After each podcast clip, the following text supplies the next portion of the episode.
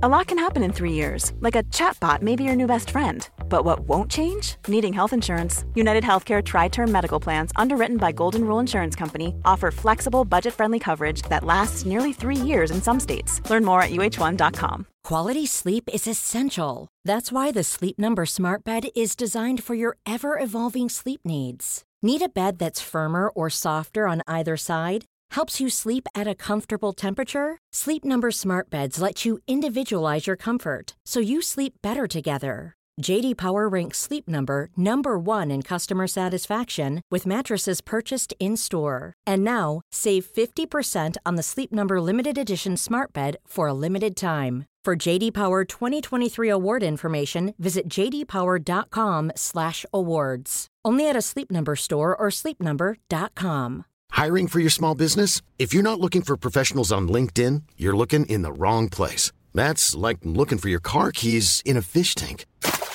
LinkedIn helps you hire professionals you can't find anywhere else, even those who aren't actively searching for a new job but might be open to the perfect role. In a given month, over 70% of LinkedIn users don't even visit other leading job sites. So start looking in the right place. With LinkedIn, you can hire professionals like a professional. Post your free job on linkedin.com slash people today.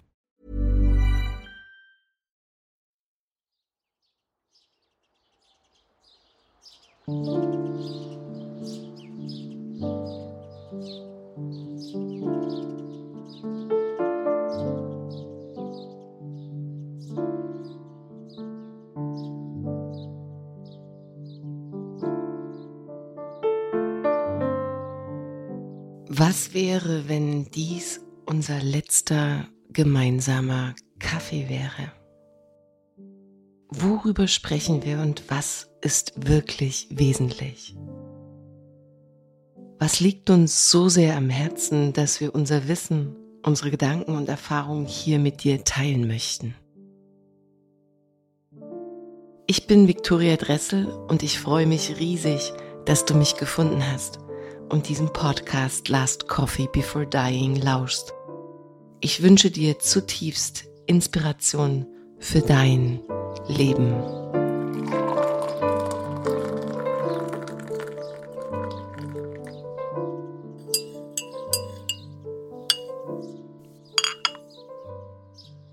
Schönen guten Morgen, liebe Julia. Ich freue mich riesig, dass du den Weg auf dich genommen hast und wenn ich das sagen darf, du warst so verrückt und bist ja tatsächlich heute Morgen um eins von Berlin gestartet, um hier zu landen, damit wir hier gegen fünf Uhr morgens mit unserem Podcast starten.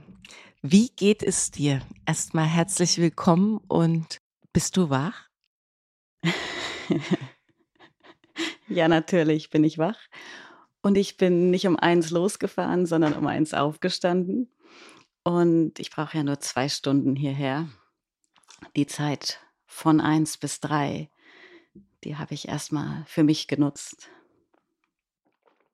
Was bedeutet das, wenn du sagst, für mich benutzt? Du hast mir ja vorhin noch ein bisschen verraten. Du stehst auf und gehst in die Meditation direkt oder was machst du morgens? Also Meditation ist nicht wirklich meins. Meditation findet immer statt, wenn wir achtsam sind mit dem Moment.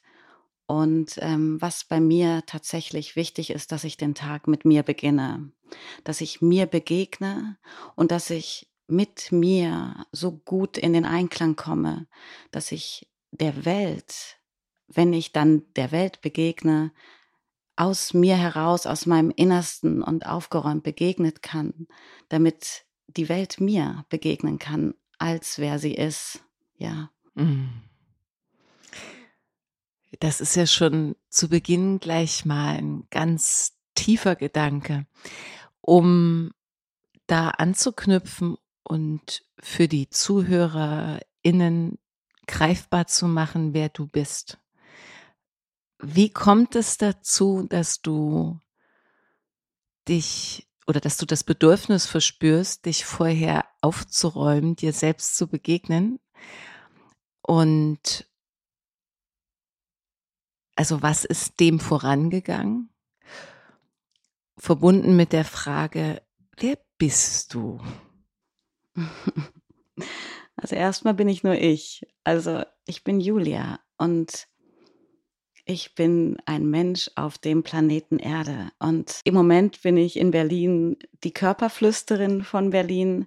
Ich bin Therapeutin und gleichzeitig bin ich Bloggerin, Autorin, schreibe meine eigenen Gedanken auf. Ähm, ja, und zudem bin ich noch Mutter. also es gibt sehr viel und die Frage ist, was genau ähm, besprechen wir heute? Mhm.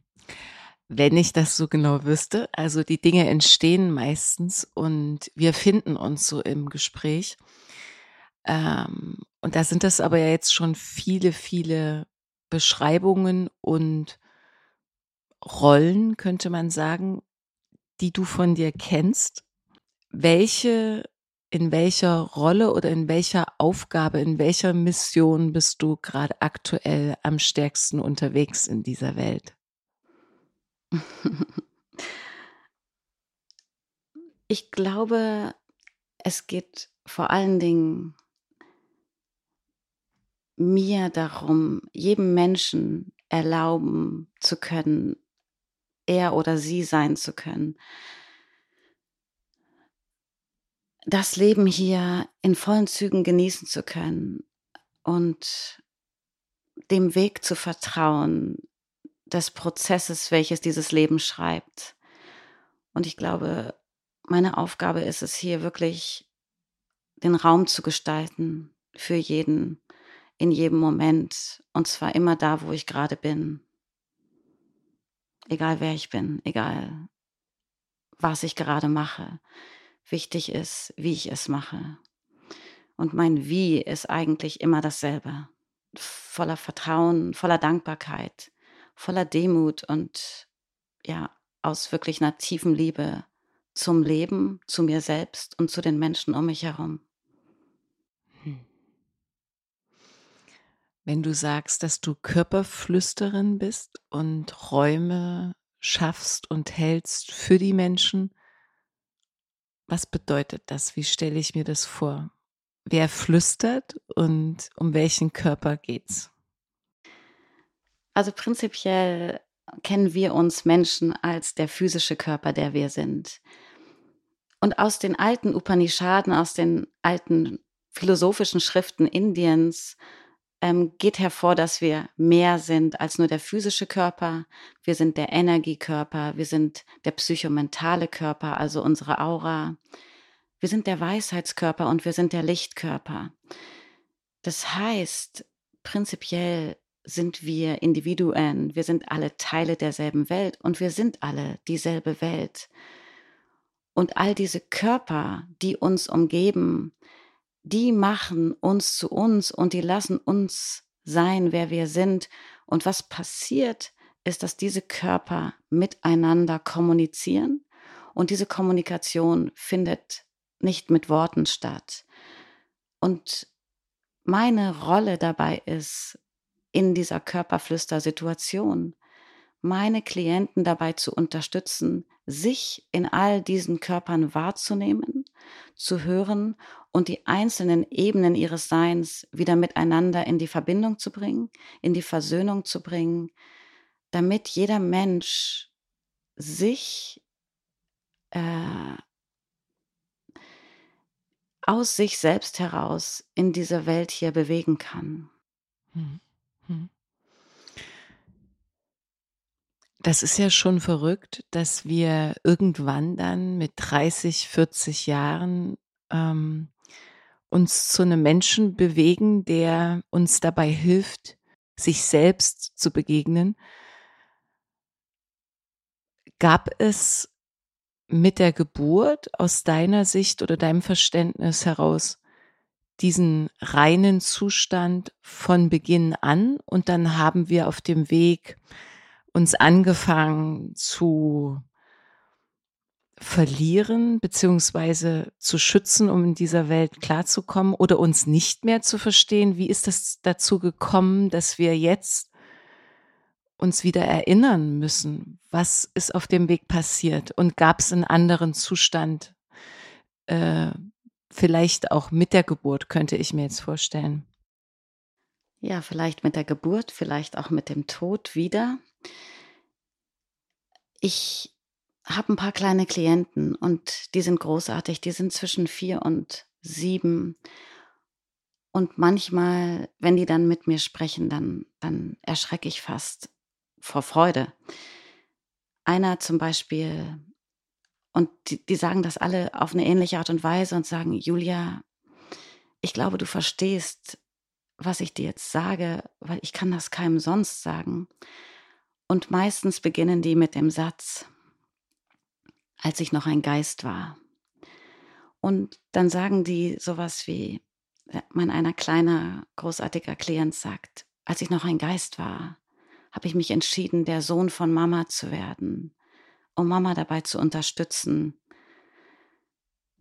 stark zu sein und gegen den Papa ankämpfen zu können. Anderes kleines Mädchen, und das ist, glaube ich, jetzt das, worauf die Frage auch so ein bisschen ähm, hinzielt.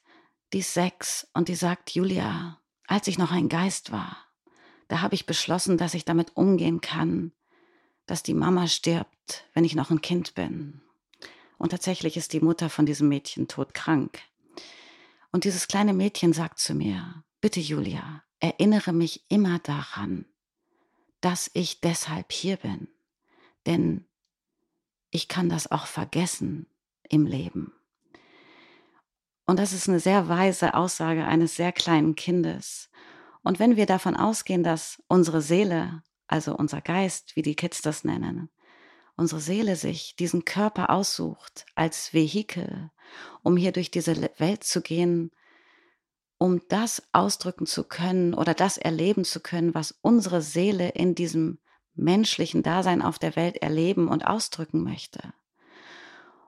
Und wenn wir davon ausgehen, dass das Leben uns ablenkt davon, dann ist das sehr smart, wenn die Kinder jetzt zu Menschen kommen, die sie dabei unterstützen, diese Sache nicht zu vergessen.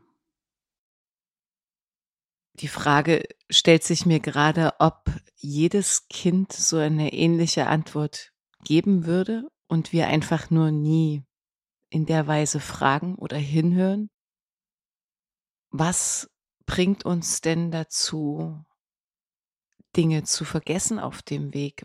Welches Verständnis hast du davon? Wenn, wenn wir mit Menschen umgehen oder Menschen begegnen, auch wenn ich auf Menschen treffe, dann könnte man schon sagen, um das, um das in irgendeiner Weise greifen zu können, es gibt einen Anteil, der schläft oder sehr unbewusst ist. Und es gibt einen Anteil, der wach in diesem Moment greifbar ist, ja? wenn du mit Menschen sprichst.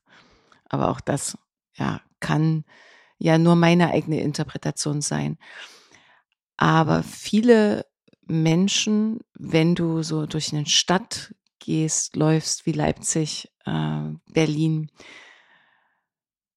scheinen so abwesend oft irgendwo und nicht verbunden. Ist das meine Interpretation? Liege ich da falsch? Oder was siehst du?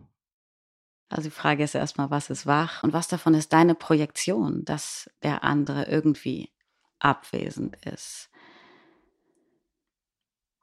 Ich habe, ich glaube, die Geschichte habe ich euch schon erzählt äh, auf dem Training, auf dem wir zusammen waren. Es gibt eine schöne Geschichte von dem Wassertropfen. Auch das ist eine Geschichte aus dem alten Indien. Der Wassertropfen, der auf dem Blatt als Tau liegt und im Wald und sagt, hier ist es so schön, hier bin ich zu Hause, hier kann ich für immer sein. Und dann nimmt ihn die Sonne auf und er schwebt Richtung Himmel und sagt, wow, ich schwebe, ich schwebe, jetzt bin ich ich, jetzt bin ich zu Hause und jetzt bin ich, wer ich wirklich sein will. Und während er das noch denkt, kommt er in eine Wolke und von der Wolke aus kann er die ganze Welt von oben sehen und sagt, nein, jetzt, jetzt, jetzt bin ich, wer ich schon immer werden wollte. Jetzt bin ich ich. Und als die Wolke gefüllt wird mit mehr und mehr Wassertropfen, da ähm, sagt dieser Wassertropfen, ach, mir ist das hier zu eng und der Wettbewerb ist zu groß um den höchsten Platz in der Wolke, um die Welt besonders schön zu sehen. Ich will hier raus, ich will hier raus. Und die selbsterfüllende Prophezeiung führt ein Gewitter herbei. Der Wassertropfen wird herausgeschleudert und ruft Hilfe, Hilfe, ich sterbe, Trauma, was auch immer, und fällt dann auf einen Berg als Schnee. Und plötzlich sagt er, wow, jetzt bin ich Schnee, ich bin transformiert, jetzt bin ich, wer ich schon immer sein wollte, ich bin Schnee. Und wie das Leben so spielt, es kommt Frühling, der Wassertropfen, der, die Schneeflocke taut wieder, kommt in ein Bächlein, in den nächsten Bach, in einen größeren Fluss. Und am Ende landet dieser Wassertropfen im Meer. Und dort im Meer ist dieser Wassertropfen umgeben von Millionen, Milliarden, Billionen, unzähligen anderen Wassertropfen und merkt, dass er die ganze Zeit er selbst war, die ganze Zeit schon zu Hause war und die ganze Zeit schon war, wer er immer sein wollte, nämlich er selbst, der Wassertropfen. Und ich glaube, das ist genau das, was wir als Menschen machen. Wir werden abgelenkt. Wir sind eigentlich die ganze Zeit dieser Geist, diese Seele, die diesen Körper ausfüllt. Einfach nur, weil die Seele mal einen Körper ausfüllen möchte. Und dieses Leben, diese Dramen, die wir so erleben, diese Traumata, die wir haben, auch die Glücksmomente, die lenken uns ab von diesem einfachen Sein.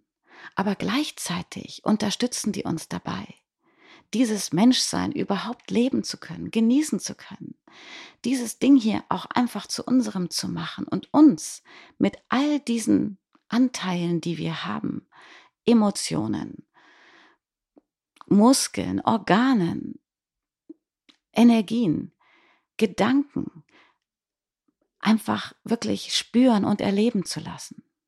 Ja, ich glaube, es ist einfach beides wichtig. Hier sein und abwesend sein. Weil wenn wir abwesend sind, dann sind wir woanders hier. Und wenn wir hier sind, sind wir woanders abwesend. Ja. Wenn du das so sagst, spielt es im Grunde keine Rolle? Richtig. Eigentlich, glaube ich, sind wir so bedeutend, wie wir sind, so unbedeutend sind wir.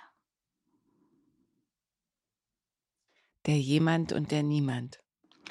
Richtig. Und ich bin ja so ein Fan von diesem Zen, Gedanken und ähm, da können wir gleich nochmal reingehen. Deswegen stehe ich ja auch so früh auf und räume mich auf, damit ich nicht den ganzen Tag meiner Unordnung hinterherlaufe. Und die Zen, ich glaube, die sind das auch, die sagen, der Weg ist kein Weg.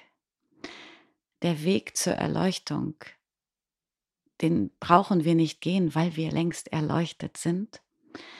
Und ähm, nichts tun, niemand sein. Es geht einfach darum, dass wir längst sind, wer wir sind. Und dass ähm, in dem Moment, in dem wir verstanden haben, dass nichts davon wichtig ist, alles wichtig ist. Ich weiß nicht, wie ich das sagen soll.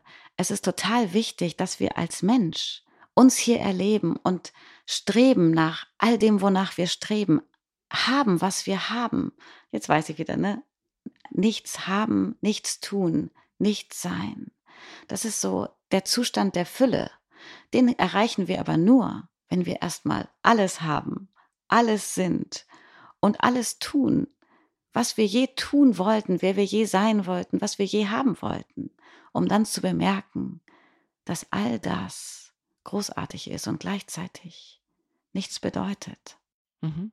Ich verstehe, aber abkürzen kann man nicht, ne? das heißt, ähm, ja, man könnte das ja auch äh, sich schönreden und sagen, na ja, ich komme ja schon mit wenig klar, beziehungsweise habe ich vielleicht nicht all das erreicht, was ich mir gewünscht habe, um, und entspanne mich jetzt im Nichtsein. Ich ja, ich glaube, wir können abkürzen. Beziehungsweise wir sind schon längst die Abkürzer. Unsere Eltern, unsere Großeltern, unsere Urgroßeltern, die mussten erstmal noch viel mehr weitere Wege gehen, um uns zu erlauben, diese Wege in uns zu haben und jetzt abzukürzen. Und wenn ich die Kids sehe, die zu mir kommen, die kürzen ab, indem sie versuchen, sich länger zu erinnern an dieses, warum sie hier sind. Und die finden sogar Menschen, die sie dabei unterstützen können, noch ein bisschen dran zu bleiben an dieser Quelle des auf die Welt kommens. Und ähm, ja, das macht mir große Freude, dass wir jetzt unterstützen können, dabei Abkürzungen gehen zu können. Also das bedingt sich auf jeden Fall. Wenn du jetzt in deine Geschichte schaust und rückblickst, gab es ja sicherlich viele Momente der Ablenkung und auch, du hast erwähnt, Traumata, Erfahrungen, die schmerzhaft sind, sowie auch die Glücksmomente. Was waren einschneidende Erlebnisse beziehungsweise deine Erfahrungskette, die dich jetzt hier sitzen lässt und ja so aufgeräumt sein lässt? Also wie kam es dazu, dass du jetzt bist, die du bist?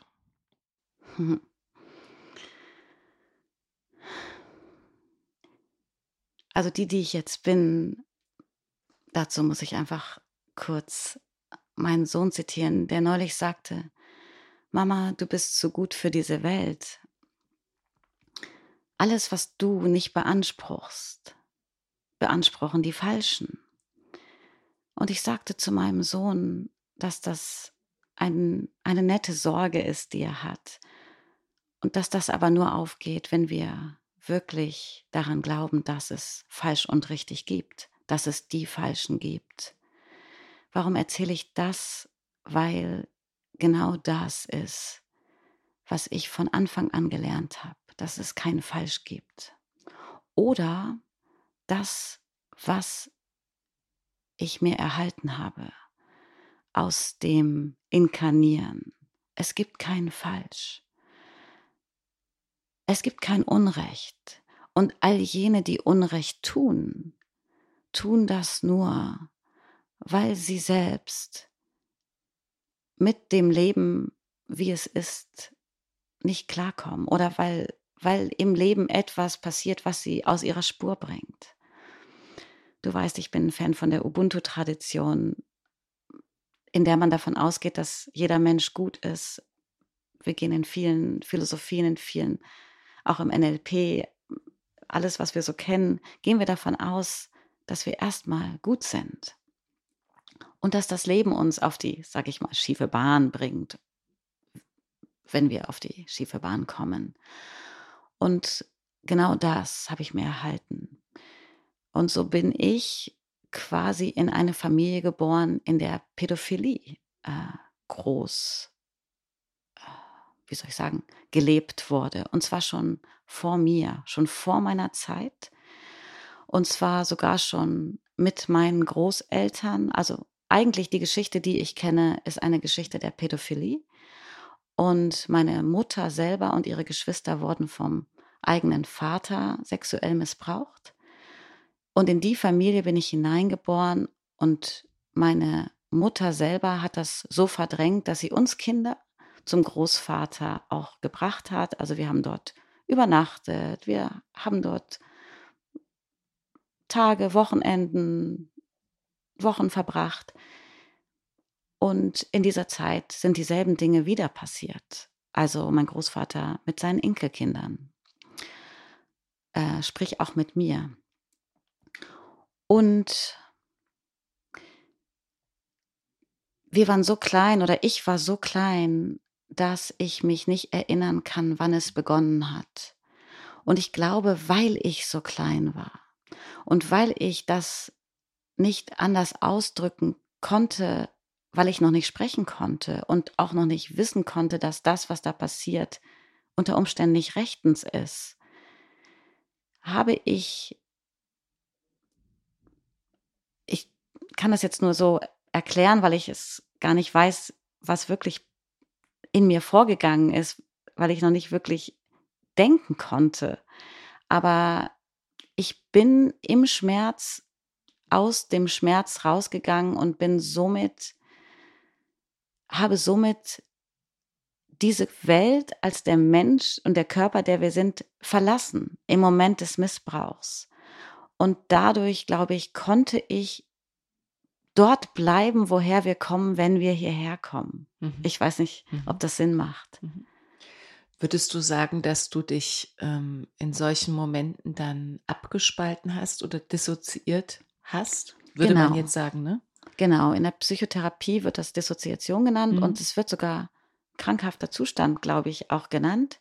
Ich persönlich glaube, dass Dissoziation oder das kontrollierte Wechseln von der einen Ebene in die andere, dass das sogar eine Gabe ist, die wir haben und für mich eine Gabe, die ich auch nutzen kann in der Arbeit, die ich jetzt mache und die ich mein Leben lang nutzen konnte. Ich konnte immer wieder aus Situationen rausgehen, die zu schmerzhaft oder zu emotional für mich waren. Und gleichzeitig konnte ich aber drin bleiben und ich konnte vor allen Dingen auch so drin bleiben, dass derjenige, mit dem ich in der Situation war oder diejenige oder diejenigen, das Gefühl hatten, dass ich zu 100 Prozent da war. Und das, ja, das unterstützt mich dabei oder hat mich dabei unterstützt, dieses Leben zu leben und gleichzeitig immer dieses andere zu verstehen, greifen zu können oder mitnehmen zu können in diese Welt. Also ich würde sagen, dieses Thema ist eines der schwierigsten zu handeln, also weil es einfach Kinder betrifft und vor allem kleine Kinder, die sich noch nicht mal irgendwie ausdrücken oder wehren können. Gab es Menschen, denen du dich irgendwann später dann anvertrauen konntest, beziehungsweise wenn du sagst, da gab es noch mehr Geschwister, gab es auch einen Austausch mit diesen Kindern, mit diesen Menschenkindern zu einem späteren Zeitpunkt in Form einer Verbundenheit und dem Teilen eines gleichen Schicksals, könnte man das so sagen? Ja, das ist eine spannende und eine gute Frage. Und ich glaube, ich bin fast die Einzige in meiner Familie, die so damit umgegangen ist. Ich bin wahrscheinlich auch die Einzige in meiner Familie, die meinem Großvater verziehen hat der Rest der Familie schweigt. Irgendwann malte meine kleine Cousine, die viel kleiner als ich ist, Bilder im Kindergarten, die so eindeutig über sexuellen Missbrauch sprachen, dass die Kindergärtner aufmerksam geworden sind und erst dann ist die Geschichte rausgekommen. Da war ich schon 16 oder 17, irgendwie fast eine junge Erwachsene. Und ähm, in der Zeit haben wir dann angefangen, darüber zu sprechen. Eigentlich aber ist nichts anderes passiert, als dass sich Familie, dass sich die Familie verstritten hat. Die Hälfte sagte, nein, das war nicht so, die andere Hälfte sagte, ja, das war so. Alles in allem, und das ist für mich sehr wichtig zu sagen, kommt mein Großvater auch aus solchen Verhältnissen und auch meine Großmutter und meine Mutter, und da waren meine Großeltern längst schon gestorben, sagte immer wieder zu mir, sie hasst ihre Mutter dafür, dass ihre Mutter niemals ein Ende dieses Missbrauches eingeleitet hat. Denn sie hätte das ja gewusst. Und ich habe zu meiner Mutter immer gesagt, Mama, du weißt doch gar nicht, was Omas Geschichte ist. Und irgendwann erfuhren wir dann von der Schwester meiner verstorbenen Oma, die immer noch lebte, dass die beiden Mädchen im Bierverkauf der eigenen Mutter an die Nachbarn verkauft worden sind mit dem Bier, als die Kinder waren. Das heißt, auch meine Großmutter ist als kleines Mädchen missbraucht worden. Das bedeutet, dass für meine Großmutter das, was uns widerfahren ist, normal schien, entweder Oder aber sie auch froh war, dass es nicht mehr sie betraf, sondern andere Kinder, dass sie einfach gar nicht anders agieren konnte. Und als meine Mutter diese Geschichte erfuhr, ähm, und das war schön für mich, fing meine Mutter an zu weinen und ich habe richtig gemerkt, wie sie sich Vorwürfe gemacht hat, dass sie ihre Mutter verurteilt hat dafür, dass sie nicht eingegriffen hat. Und ich fragte meine Mutter, und da bin ich sehr provokativ, Mama, jetzt sag mir nochmal, dass du die Oma hast. Und dann sagte meine Mutter, Kind, ich wusste doch nicht. Und das ist, glaube ich, die Lehre, die wir hier aus dem ziehen sollten. Wir wissen nie. Wir kennen die Geschichte der Menschen um uns herum nicht. Und jeder, der uns was antut, tut uns nicht etwas an, weil er uns etwas antun möchte. Auch wenn es ein erwachsener Mensch ist, der sich an einem Kind vergreift, ob es nun gewalttätig ist, auch Mütter, die ihren Kindern sagen, du bist nicht genug, auch verbale Gewalt, emotionale Gewalt, all das machen die nicht, um uns weh zu tun, sondern das machen die meistens, weil sie nicht anders wissen, weil sie diese Abkürzung, die wir jetzt gehen können, noch nicht gehen konnten. Ich glaube, dass da noch viel mehr aufzuräumen ist bei unseren Großeltern und Urgroßeltern. Die leiden oder haben viel mehr gelitten, weil die das, was wir jetzt tun, dies aufarbeiten, nicht konnten. Und dafür können wir uns abfeiern, ja. Und ich freue mich über alle, die diese Geschichte, die ich jetzt hier erzähle, hören und mitgehen können, die verzeihen können, die sogar dankbar sein können für ihre Traumata, weil wir jetzt die Kraft haben. Wir haben jetzt alle Ressourcen, um das zu nehmen, um das anzugucken und um dem offen zu begegnen und zu sagen, okay, es ist okay.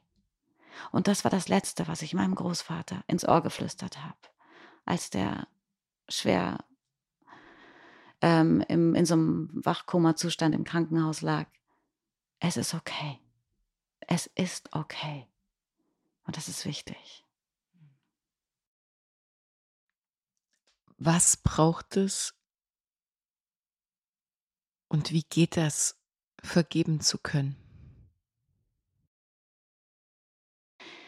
Das bedeutet, dass für meine Großmutter das, was uns widerfahren ist, normal schien, entweder, oder aber sie auch froh war, dass es nicht mehr sie betraf, sondern andere Kinder, dass sie einfach gar nicht anders agieren konnte.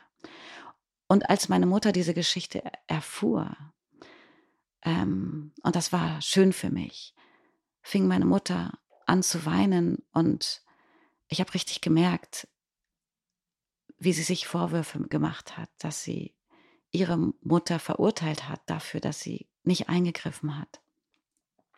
Und ich fragte meine Mutter, und da bin ich sehr provokativ, Mama, jetzt sag mir nochmal, dass du die Oma hast. Und dann sagte meine Mutter, Kind, ich wusste doch nicht. Und das ist, glaube ich, die Lehre, die wir hier aus dem ziehen sollten. Wir wissen nie. Wir kennen die Geschichte der Menschen um uns herum nicht. Und jeder, der uns was antut, tut uns nicht etwas an, weil er uns etwas antun möchte. Auch wenn es ein erwachsener Mensch ist, der sich an einem Kind vergreift, ob es nun gewalttätig ist, auch Mütter, die ihren Kindern sagen, du bist nicht genug, auch verbale Gewalt, emotionale Gewalt, all das machen die nicht, um uns weh zu tun, sondern das machen die meistens, weil sie nicht anders wissen. Weil sie diese Abkürzung, die wir jetzt gehen können, noch nicht gehen konnten. Ich glaube, dass da noch viel mehr aufzuräumen ist bei unseren Großeltern und Urgroßeltern. Die leiden oder haben viel mehr gelitten, weil die das, was wir jetzt tun, dies aufarbeiten, nicht konnten. Und dafür können wir uns abfeiern, ja. Und ich freue mich über alle, die diese Geschichte, die ich jetzt hier erzähle, hören und mitgehen können die verzeihen können, die sogar dankbar sein können für ihre Traumata, weil wir jetzt die Kraft haben. Wir haben jetzt alle Ressourcen, um das zu nehmen, um das anzugucken und um dem offen zu begegnen und zu sagen, okay, Es ist okay. Und das war das Letzte, was ich meinem Großvater ins Ohr geflüstert habe, als der schwer ähm, im, in so einem Wachkoma-Zustand im Krankenhaus lag. Es ist okay. Es ist okay. Und das ist wichtig. Was braucht es und wie geht das, vergeben zu können?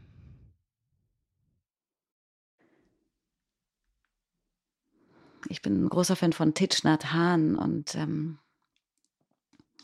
vom Buddhismus. Und dieses bedingungslose Liebe, wie komme ich dahin, bedingungslos zu lieben, ja? Und vor allen Dingen geht es da um Achtsamkeit, dieses Achtsamkeitstraining, zu dem wir uns alle fast schon treiben, ist total wichtig, aber nicht auf die Art und Weise, wie wir es tun. Meditieren, um zu meditieren, und das ist ja, du fragtest mich, ob ich in der Früh meditiere. Ja, das mache ich manchmal. Jedoch glaube ich, dass Meditation oder ich weiß, äh, ich habe viel darüber gelesen und gelernt, dass Meditation jeden Moment stattfindet, indem wir präsent sind. Gestern war gestern, morgen ist morgen. Aber jetzt ist nicht gestern und jetzt ist nicht morgen. Vor einer Minute habe ich gesagt, was ich vor einer Minute gesagt habe und in einer Minute sage ich, was ich in einer Minute sage. Aber jetzt ist jetzt. Und ich bin jeden Moment, und das versuche ich, achtsam mit mir in diesem Moment und mit dem, was um mich herum ist in diesem Moment. Und in dem Moment erübrigt sich die Frage, was, was, ja, was ich tun muss oder, oder was, was ich tun kann, um, um zu vergessen, um zu verzeihen, um, denn in dem Moment und wenn wir diesen Moment immer wieder, diesen Moment zu unserem Moment machen, zu dem Moment, in dem wir sind, wer wir gerade sind und das abfeiern, in dem Moment ist es total egal, was gestern war und was morgen ist. Mhm. Ich weiß nicht. Mhm. Und das ist, das ist dieses bedingungslos, ja, dieses, ja. Mhm. Da muss ich an den wunderbaren Eckhart Tolle denken, der ja Meister ist darin. Und das könnten wir auch die Ablenkung nennen, von der du gesprochen hast. Macht das Sinn, was ich da gerade beschreibe? Siehst du das auch so? Ja, also das macht natürlich total Sinn. Und ich weiß gar nicht, wer mir das mal gesagt hat. Schmerz ist Schmerz in dem Moment. Das ist eine Information, die uns sagt, okay, da ist jetzt ein Schmerz, ob es jetzt ein emotionaler oder oder und ist. Das Leiden ist das, was wir dann daraus machen. Und genau wie du sagst, dabei unterstützt uns wahnsinnig gut unsere Vergangenheit und unsere Erinnerungsvermögen und auch unsere Sorge vor der Zukunft. Die haben wir nicht, wenn wir wirklich hier sind. Und hier, jetzt in diesem Moment, in dem ich hier mit dir in diesem Studio sitze, gibt es so viel zu erleben in diesem Moment. Und das würde ich alles verpassen in dem Moment, in dem ich jetzt irgendwie in Leiden oder Sorgen abhängen würde, ja? Und wenn ich auch mit meinen Klienten arbeite, dann versuche ich ihn immer wieder äh, klar. Und das mache ich dann immer über das dritte Auge Chakra. Ich versuche immer wieder eine Geschichte zu schaffen, in der Zeit und Raum keine Rolle spielt. Und zwar, wenn wir verstehen, dass Zeit und Raum tatsächlich keine Rolle spielen und dass das aber trotzdem eine Rolle spielt für unser Leben, in dem wir hier sind. Wenn wir aber darüber hinausgehen über dieses Leben, dass es nicht da ist, dass dann dieses Leben eigentlich nur in einen kleinen Moment passt, dann lasse ich meine Klienten immer den schönsten aller Momente, den schönsten aller Momente kreieren. Und wenn wir uns vorstellen, dass jetzt dieser schönste aller Momente ist, und dieser schönste aller Momente ist dadurch, dass dieser Moment unser gesamtes Leben ist, unsere Vergangenheit und unsere Zukunft, dann ist alles, was uns je widerfahren ist und alles, was uns je widerfahren wird, einfach nur Teil dieses schönsten aller Momente. Wenn wir aber die ganze Zeit abhängen unseren Leiden und sagen, ich bin, wo, wer ich bin, weil mein Vater das getan hat oder meine Mutter dies immer gesagt hat oder weil mein Kind gestorben ist oder oder und, dann kreieren wir uns einen Moment des Leidens und dann ist das unsere Vergangenheit und dann wird das unsere Zukunft sein. Und ich glaube, das ist so ein bisschen das Geheimnis der Glückseligkeit. Dieses, ja, dieses sich den Moment und egal was hier draußen passiert, zum schönsten aller Momente machen. Und wissen, dass das hier nur das Leben ist. Oder das, was wir Leben nennen. Und dass es nicht nur das Leben ist, dass es das Leben ist. Denn wir, als wir entschieden haben, und das ist auch so ein bisschen, das Leben ist eine Entscheidung. Meine kleinen Geister, meine kleinen Kids, die sagen, als ich noch ein Geist war, das hier ist eine Entscheidung. Wir haben uns entschieden, Mensch zu sein auf diesem Planeten Erde. Und jetzt tun wir so, als ob es ganz furchtbar ist, Mensch zu sein. Wir tun so, als ob die Welt ein furchtbarer Ort ist. Und ich sag manchmal, stell dir vor, das wäre Paradies. Dann wäre dir so langweilig, dass du irgendwelche Probleme schaffen würdest, damit du was zu tun hättest. Also ist doch Krieg vielleicht Teil des Paradieses? Ist doch Missbrauch vielleicht Teil des Paradieses? All das ist Teil von einer Welt, die wir selber geschaffen haben, für die wir uns entschieden haben. Ja, dann lass uns das doch feiern.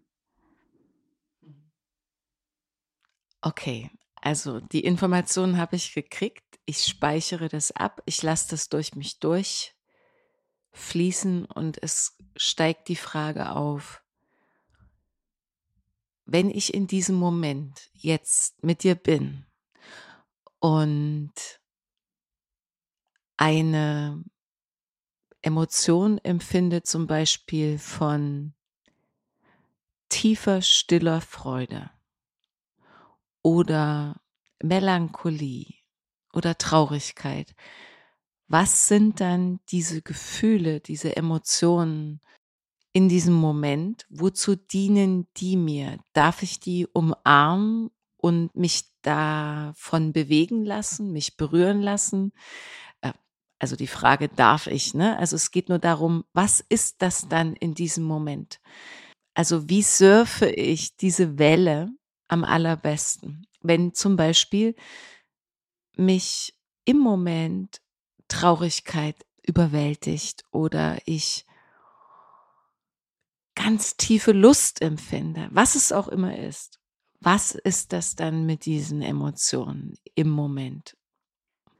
Ah, was für eine schöne Frage. Also, ich bin auch all das, ne? Ich bin wütend, ich bin jähzornig, ich bin traurig, ich bin eifersüchtig. Ich bin all das. Und natürlich bin ich auch all das andere. Und ich glaube, wenn wir das nicht hätten, wenn wir das nicht wären, ne, dann würden wir auch gar nicht das brauchen, was wir hier machen, Menschsein auf dem Planeten Erde. Das gehört zu uns. Und es ist jedes Mal schön, wenn wir diese Emotionen, Emotionen wahrnehmen. Ja, dann sind wir schon mal im Moment. Und das ist auch dieses bedingungslos Liebende wieder aus dem Buddhismus und dieses Achtsamkeit. Ich bin achtsam auf dieses Gefühl, was da gerade kommt. Da kommt jetzt gerade eine Traurigkeit rein. Und ich sage, hey Traurigkeit, ich sehe dich. Allein damit ist die Traurigkeit schon happy, ja. Hm. Plötzlich kommt ein Glück zu der Traurigkeit dazu, gesehen geworden zu sein. Wow. Ja, damit hast du dir selber schon mal bewiesen, dass du dich siehst. Großes Kino. Ja, damit bist du im Kontakt mit dir selbst und damit, ja, Also, das ist schon mal das Erste. Und dann ist es natürlich, und das sind auch wieder viele Grundsätze aus vielen Philosophien, die wir kennen, auch aus dem Ashtanga-Yoga, Ahimsa, Gewaltlosigkeit, Satya, Ehrlichkeit. Und gewaltlos und ehrlich mit sich selber umzugehen und zu sagen, ja, da ist diese Traurigkeit. Ja, da ist diese, dieser Ärger. Ja, da ist diese Eifersucht. Hey, das bin ich. Und das Ganze dann auch tatsächlich nach außen zeigen zu können, aber auch wieder mit Gewaltlosigkeit dem nach außen, den anderen gegenüber und auch wieder mit Ehrlichkeit den anderen gegenüber. Das heißt, wir dürfen mit all dem, was wir sind, der Welt natürlich begegnen. Dazu ist es aber wichtig zu wissen, was sind wir alles? Und bin ich das? Oder ist dieses Gefühl der Traurigkeit, was daher so gerade reinkommt, nicht meins? Und wenn du sagst, es überwältigt mich, dann ist die Frage, bist du diejenige, die sich selber damit überwältigt? Dann bist du in Kontrolle dieser Traurigkeit, dann überwältigt die dich nicht. Du entscheidest dich maximal dafür, dich davon überwältigen zu lassen. Und dann ist das Hauptgefühl die Überwältigung und nicht die Traurigkeit. Oder kommt es von draußen? Dann, wenn dich etwas von draußen überwältigt, dann bist du aber gerade nicht achtsam in dem Moment mit dir selbst, weil das ist dann nicht deins. Und dadurch, glaube ich, können wir ganz schnell das Überwältigen mal vergessen. Denn nichts überwältigt uns. Mhm. Cool, das ist auf jeden Fall sehr empowernd. Also ja, weil äh, das bedeutet, dass ich immer die Wahl habe. Mhm. Ja, einmal das und vor allen Dingen, also für mich bedeutet es auch noch, also, dass ich nie allein bin. Mhm. Denn meine ganzen Emotionen, die kriegen auch Figuren, Formen, Gesichter. Also ich bin zum Beispiel ein tatsächlich gerne ärgerlicher Typ. Ich sag mal gewesen, denn mein Ärger ist inzwischen so ein kleiner Partner, der immer neben mir steht, der mir auf die Schulter klopft und sagt, ey, ich bin jetzt da. Und ich lächle den nur noch an und bleib gelassen. Äh, mein Ärger zum Beispiel sieht aus wie ein schwarzer Busch mit Augen. Meine Unentschlossenheit ist auch eine meiner größten Stimmen. Die sieht aus wie Till Eulenspiegel. Ich habe also allen meinen inneren Stimmen, die ich so identifiziere im Laufe meines Lebens, und da kommen immer mehr dazu, die haben Figuren. Und wenn die dann auftauchen, dann tauchen die auch als Figuren auf. Und dann sehe ich die wirklich. Natürlich nur vor meinem inneren Auge, aber ich sehe die. Und ich quatsch mit denen. Natürlich leise, ja, dass meine Gegenüber nicht denken, ich bin schizophren. Aber es macht große Freude, hm. mir macht das eine große Freude, mit mir selber auf diese Art und Weise in Kontakt zu sein. Mhm. Weil dann sehe ich auch, ob das jetzt mein Till-Eulenspiegel ist oder ob das Ding jemand ganz anderem gehört. Mhm. Spannend. Du hast in dem Kontext jetzt Ehrlichkeit und Gewaltlosigkeit benutzt als Beschreibung. Kannst du mir, uns nochmal genau die gegensätzliche Form beschreiben? Wie sieht es aus, wenn ich im Umgang mit meinen Emotionen nicht ehrlich bin, beziehungsweise nicht gewaltlos im Umgang agiere? Was bedeutet das konkret? Wie kann ich das greifen? Ich glaube, vor allen Dingen erkennst du das daran, dass du Energie verbrauchst. Also, dass du erschöpfter bist, müder wirst und dass du dich viel komplizierter durchs Leben schlängeln musst. Es alles ist viel anstrengender. Ich glaube, daran merkt man das vor allen Dingen, denn in dem Moment, in dem du einfach mit dir im Einklang bist, in so einer Balance bist, in dem Moment denkst du gar nicht mehr darüber nach, was, was gerade dran ist, sondern das Leben passiert.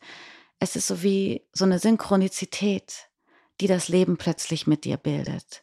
Du vertraust dir du vertraust da rein, dass du die, die du bist, sein kannst. Du bist ehrlich mit dir selbst und du bist dadurch natürlich gewaltlos mit dir. Und weil du weißt, dass du ja nur ein kleiner Teil der größeren Welt bist und alle anderen auch nur kleine Teile der größeren Welt sind und wir alle diese eine größere Welt zusammen ausmachen, in dem Moment bist du automatisch ehrlich und gewaltlos mit den anderen, wenn du es mit dir bist. Und dadurch ist automatisch die Welt um dich herum unkomplizierter, entspannter, gelassener. Alle die Momente, die vorher auch passiert wären, passieren anders, weil alle anders damit umgehen. Ich weiß nicht, wie ich das sagen kann. Aber ich für mich, ich sage ja immer, ich bin eine moderne Jainistin. Ich weiß nicht, ob du die Jain kennst. Jainismus, das ist eine Parallelreligion zum Buddhismus. Und die glauben an dieselben Gesetze, Karma und Kreislauf des Lebens und solche Geschichten. Aber die Jain, die haben einen Unterschied. Die sagen nicht nur, jedes Lebewesen hat eine Seele, sondern jede Zelle hat eine Seele. Und damit feiern Jane jede Zelle ab. Und die Mönche und die Nonnen, wenn man die sieht, die haben Masken vorm Mund und die fegen, wenn sie gehen, weil die keiner Mikrobe was tun möchten. Deswegen fegen die alle Mikroben weg, während sie laufen. Das mache ich natürlich nicht. Aber als moderne Jainistin, so wie ich mich immer nenne, verstehe ich, dass ich selber aus über 100 Billionen Zellen bestehe und dass um mich herum natürlich auch so viele sind und dass wir das natürlich nie schaffen, allen Zellen gegenüber komplett gerecht zu werden. Und deswegen ist diese Balance so wichtig. Wie viel esse ich, damit ich genug zu essen habe, aber dass ich nicht zu viel von der Welt wegnehme? Wie viel Sport treibe ich, dass ich meinen meine Muskeln nicht überlaste, aber gleichzeitig auch nicht unterbelaste. Wie viel rede ich, damit du auch ein bisschen zu Wort kommst? Nein, aber du weißt, was ich meine. Und somit sind wir wieder bei diesem Achtsamkeitsthema. Wir müssen extrem achtsam sein oder wir müssen nicht. Achtsamkeit ist einfach die Faustregel, um hier durch dieses Leben zu kommen und um das Ganze ja zu unserem zu machen. Ich würde es gerne nochmal versuchen, ähm, auch wenn das vielleicht für dich schwerer ist, das in dieser Negativform zu greifen oder das auszusprechen.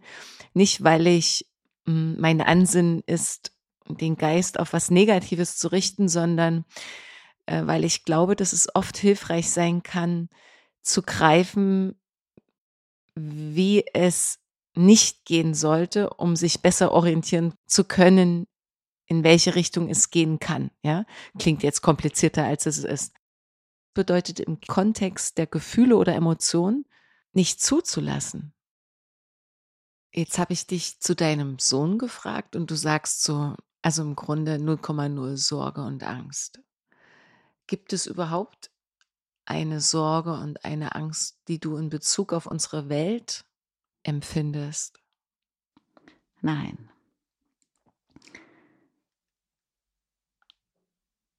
muss ich, das muss ich jetzt noch erläutern. Mhm. Also, wenn wir davon ausgehen, oder ich gehe davon aus, ich habe vorhin die Lehre der Upanishaden erwähnt, die Koshas. Und in diesen Koshas, wenn das so interpretiert wird, wie ich es interpretiere, dann sind wir alle Individuen. Wir haben den physischen Körper, wir haben den Energiekörper, wir haben den Geistkörper. Das ist, wer wir sind. Wir denken, wir fühlen, wir leben, wir bewegen uns, all das. Und drumherum sitzt der Weisheitskörper und der Weisheitskörper, in dem Weisheitskörper begegne ich dir, selbst wenn ich in Berlin bin und du in Leipzig bist. In diesem Weisheitskörper begegnen wir den Menschen auf der anderen Seite der Welt. Das ist das ist dieses, damit verstehe ich, dass wir alle Teile dieser selben Welt sind, in diesem Weisheitskörper und das, was wir denken, was wir fühlen, was wir tun, dass das einen Einfluss hat auf alles, was ist. Das heißt, in dem Moment, in dem alles, was ist, mir Sorgen macht, in dem Moment mache ich mir Sorgen. Also in dem Moment, in dem ich eine Frequenz der Sorge ausstrahle, geht die Frequenz der Sorge in die ganze Welt. Wenn wir den letzten Körper noch dazu nehmen, den Lichtkörper, dann sind wir sogar dieselbe Welt. Und in dem Moment, in dem wir das verstehen und uns beim Beobachten des Beobachtens, des Handelns beobachten können, sind wir nicht nur der, der die Blume pflückt, sondern wir sind auch die, die die Blume, wir sind auch die Blume, die wir pflücken. In dem Moment sind wir alles, was ist. Wir sind ich sage immer Russland und Ukraine, wir sind der Lauterbach, wir sind der Coronavirus, wir sind all das. Und in dem Moment, in dem wir all das sind, haben wir die Möglichkeit, das Ganze total doof zu finden, aber dann finden wir uns selber auch doof. Oder wir finden das Ganze großartig und dann finden wir uns auch selber großartig. Und in dem Moment ist diese Frage nach einer Sorge total überflüssig, weil das hier ist einfach alles nur, wie wir es uns schaffen. Ja, und Buddha sagt, Sorgen sind für den Arsch, das sagt er nicht. Buddha, Buddha sagt, ähm, Sorgen brauchen wir uns nicht machen, denn wenn wir uns unser Leben lang sorgen um etwas, das passiert und es passiert nie, dann haben wir überhaupt keine Energie gehabt, wirklich unser Leben zu leben, weil wir die ganze Zeit die Energie für die Sorge verbraucht haben. Und wenn wir uns die ganze Zeit Sorgen machen und die Situation trifft dann doch ein, dann reagieren wir auf die Situation in dem Moment, in dem wir reagieren müssen, dann waren die Sorgen auch umsonst. Sorgen sind eigentlich nichts anderes als etwas, was eine Menge Energie von uns wegnimmt. Wieso sollte ich also Sorgen haben?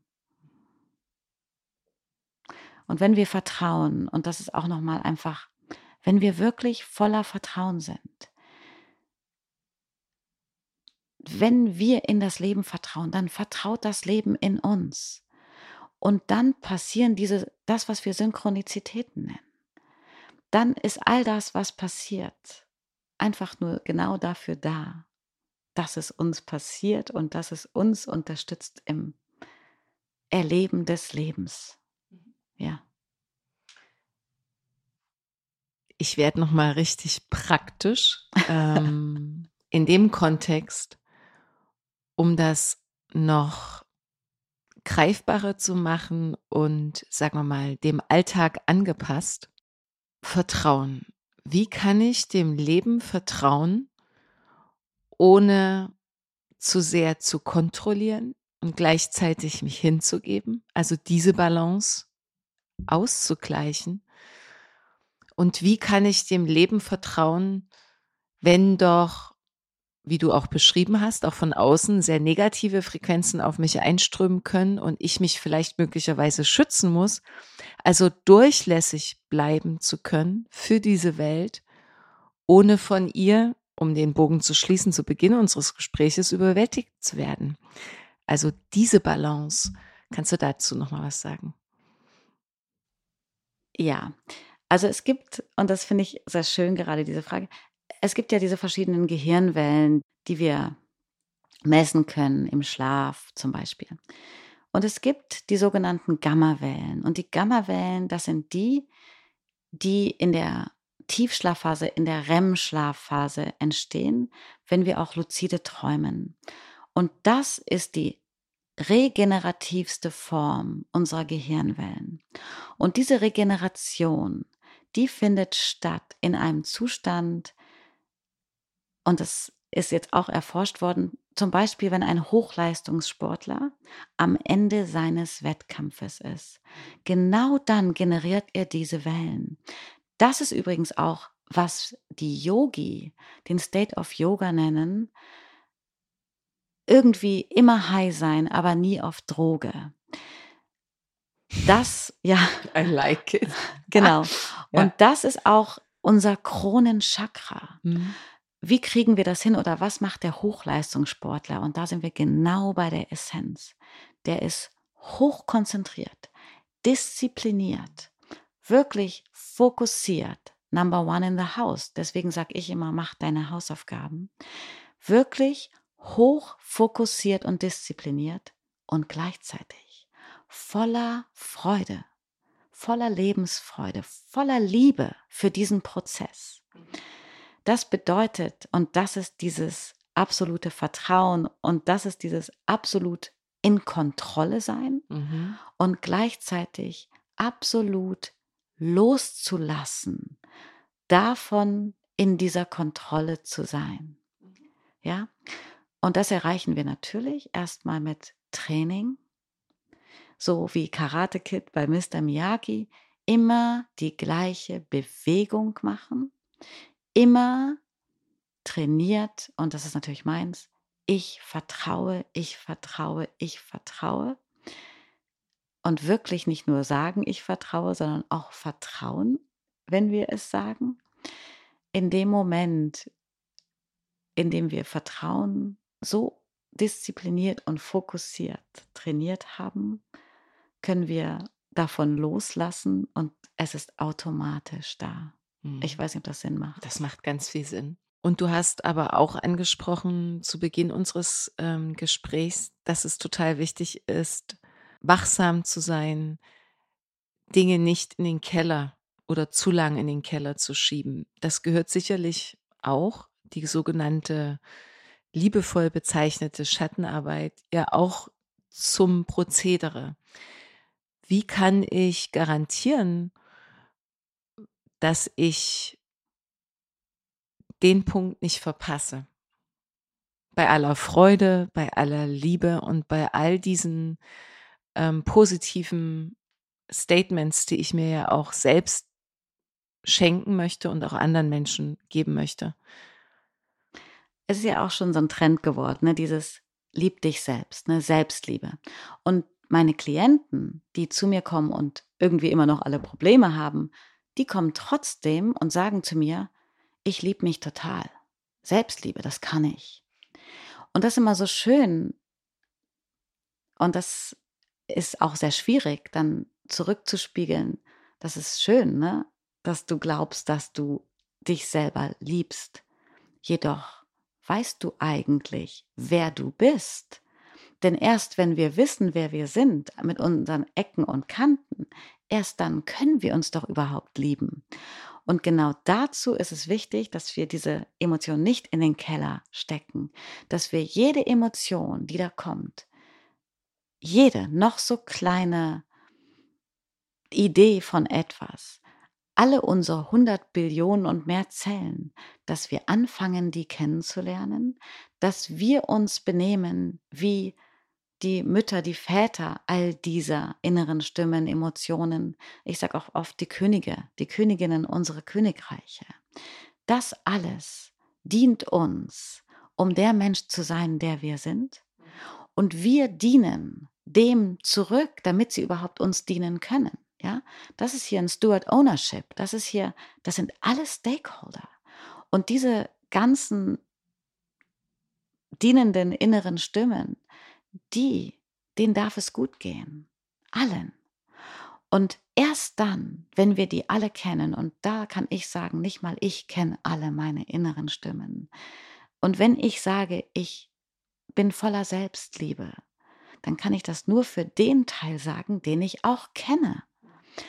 Und wenn ich das verstanden habe, dann gehe ich nicht zu einem Therapeuten und sage, hey, ich liebe mich doch schon total selbst, sondern auch ich weiß, da gibt es noch ganz viel versteckt, was ich entdecken und lieben lernen darf.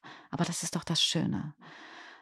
Äh, ich habe die Frage vergessen. Das ist schön und das ist auch gar nicht schlimm, weil das würde bedeuten, ähm, dass diese Reise Leben bis zum Ende läuft und dass ich auch nicht davon ausgehen kann oder darauf hinarbeiten sollte, dass es irgendwann mal einen Punkt gibt in meinem Leben, in dem alles erledigt ist und es kein Problem mehr gibt und ähm, alle Traumata aufgearbeitet. Also selbst das ist eine Illusion. ja. Nee.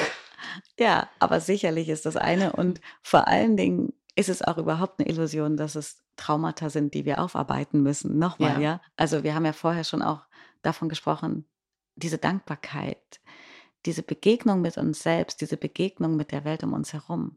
Jedes Trauma ist eigentlich ein Wunder. Das sind Wunder. Und wenn wir das verstehen, dass das Wunder sind, dann ist ein emotionaler, ein physischer Missbrauch kein Missbrauch, sondern ein Wunder. Ja? Ja. Da passt eine Frage sehr, sehr gut, die ich gerne anschließen will. Und ich habe vielleicht noch so zwei, drei prägnante, starke Fragen, die ich unbedingt gerne mit dir noch teilen möchte. Wann kreierst du bewusst Illusion? Wann kreiere ich bewusst Illusion? Wow, das ist eine tolle Frage. Ich bin Storyteller. Ich erzähle Geschichten. Wie bewusst oder unbewusst das ist, kann ich nicht sagen.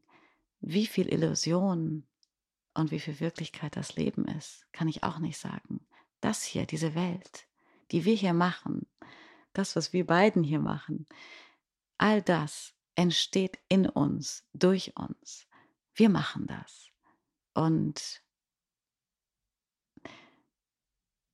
wenn wir das morgen anders machen, machen wir das morgen anders. Das ist ja das Schöne. Der Dalai Lama, meine Lieblingsgeschichte, eine andere, der sagt, immer wenn ich eine Schüssel geschenkt bekomme, stelle ich mir vor, wie diese Schüssel auf den Boden fällt und in tausend Teile zerbricht, weil jede Schüssel einmal so endet. Und deswegen genieße ich jeden Moment, den ich aus der Schüssel trinken und essen kann, auch wenn ich mir mal den Mund verbrenne oder etwas ganz Ekliges esse oder trinke. Ich lerne. Und wenn dann jemand die Schüssel fallen lässt und sie zerbricht in tausend Teile, dann lächle ich, weil ich so viel mit dieser Schüssel erlebt habe. Und ich glaube, wenn wir das verinnerlichen für unser Leben, jeder Mensch, der uns begegnet, ist eine Schüssel des Dalai Lama unsere Kinder, unsere Ehepartner, unsere Geschwister, unsere Eltern, unsere besten Freunde. Nichts davon bleibt für immer. Jeder Moment, all das, das hier, das gesamte Leben, ist eine Schüssel des Dalai Lama. Morgen kann das auf den Boden zerfallen und in tausend Teile zerbrechen.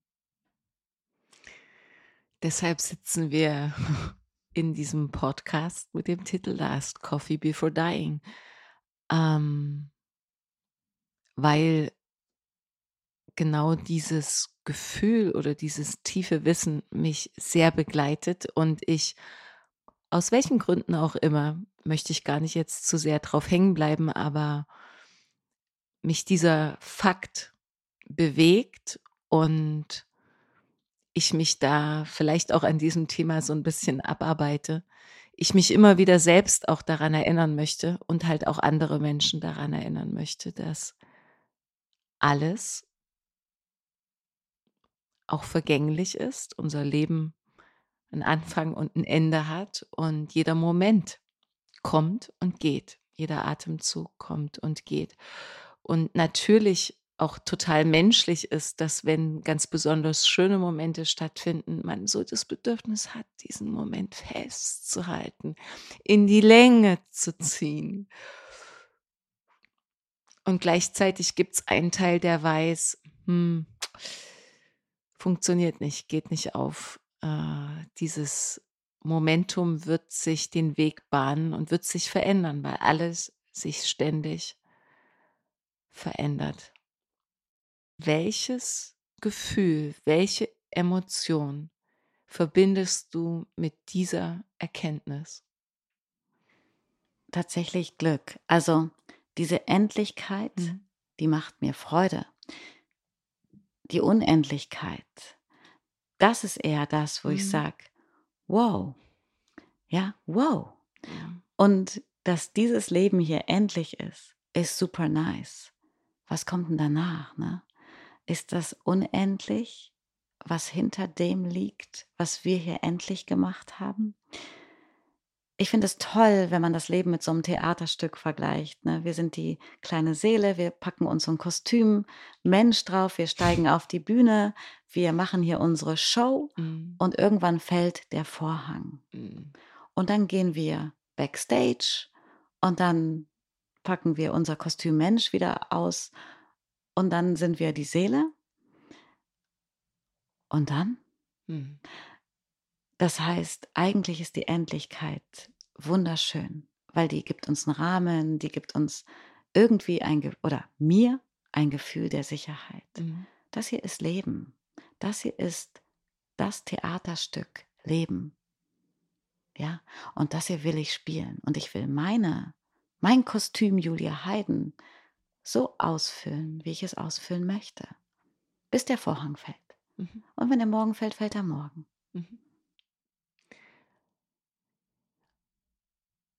Wenn es für die Zuhörerinnen eine Botschaft gibt und du hast echt jetzt hier schon ein paar Knaller gebracht und wirklich ganz viel Wertvolles geteilt. Bevor dieser Vorhang fällt, für uns jetzt auf jeden Fall das Ende des Podcasts, gibt es noch eine Botschaft, die dir ganz besonders am Herzen liegt. Wenn du schon sagst, bevor dieser Vorhang fällt, was liegt mir besonders am Herzen? Was für eine Frage. Alles ist okay. Du bist okay. Egal, wer du gerade bist, wie du gerade bist. Und das ist auch nochmal dieses, warum stehe ich mindestens zwei Stunden bevor mein Tag beginnt auf? Warum mache ich meine Hausaufgaben und was genau sind meine Hausaufgaben? Es geht wirklich darum, jeden Morgen festzustellen, dass wir nicht dieselbe derselbe sind, die wir gestern waren. Und dass das, was wir heute sind, genauso okay ist, wie das, was wir gestern waren und wie das, was wir morgen sind. Wir sind jetzt und hier absolut genau richtig und okay. Und ich glaube, das ist wichtig, dass wir das wissen und das, was da im Außen ist, uns nicht ablenkt von dem, was wir hier drin, wir ganz allein hier drin, machen mit dieser Welt um uns herum. Be the ocean. Sei Eigentümer deiner Geschichte. Sei Eigentümer deines Lebens. Mach's dir schön.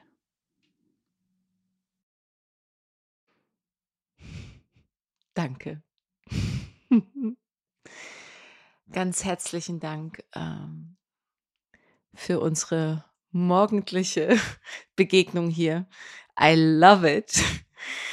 Und ähm, ja, schön, dass du da warst. Danke für deine Zeit. Ach, ich danke dank dir. Es war großes, großes Kino. Und vielleicht haben wir noch ein paar Minuten für uns. Genau. Danke. Danke.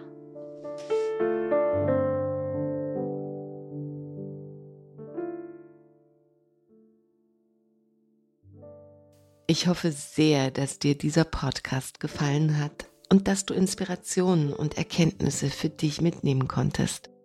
Was hat dich besonders berührt? Was nimmst du für dich mit? Ich freue mich sehr, wenn du dein Feedback direkt unter dem Beitrag teilst und ihn gern auch an deine Freunde weiterleitest. Wenn du magst, verbinde dich auch auf Instagram oder Facebook mit mir. Alle Informationen dazu findest du in den Show Notes. Außerdem lade ich dich ein, auf meiner Webseite vorbeizuschauen.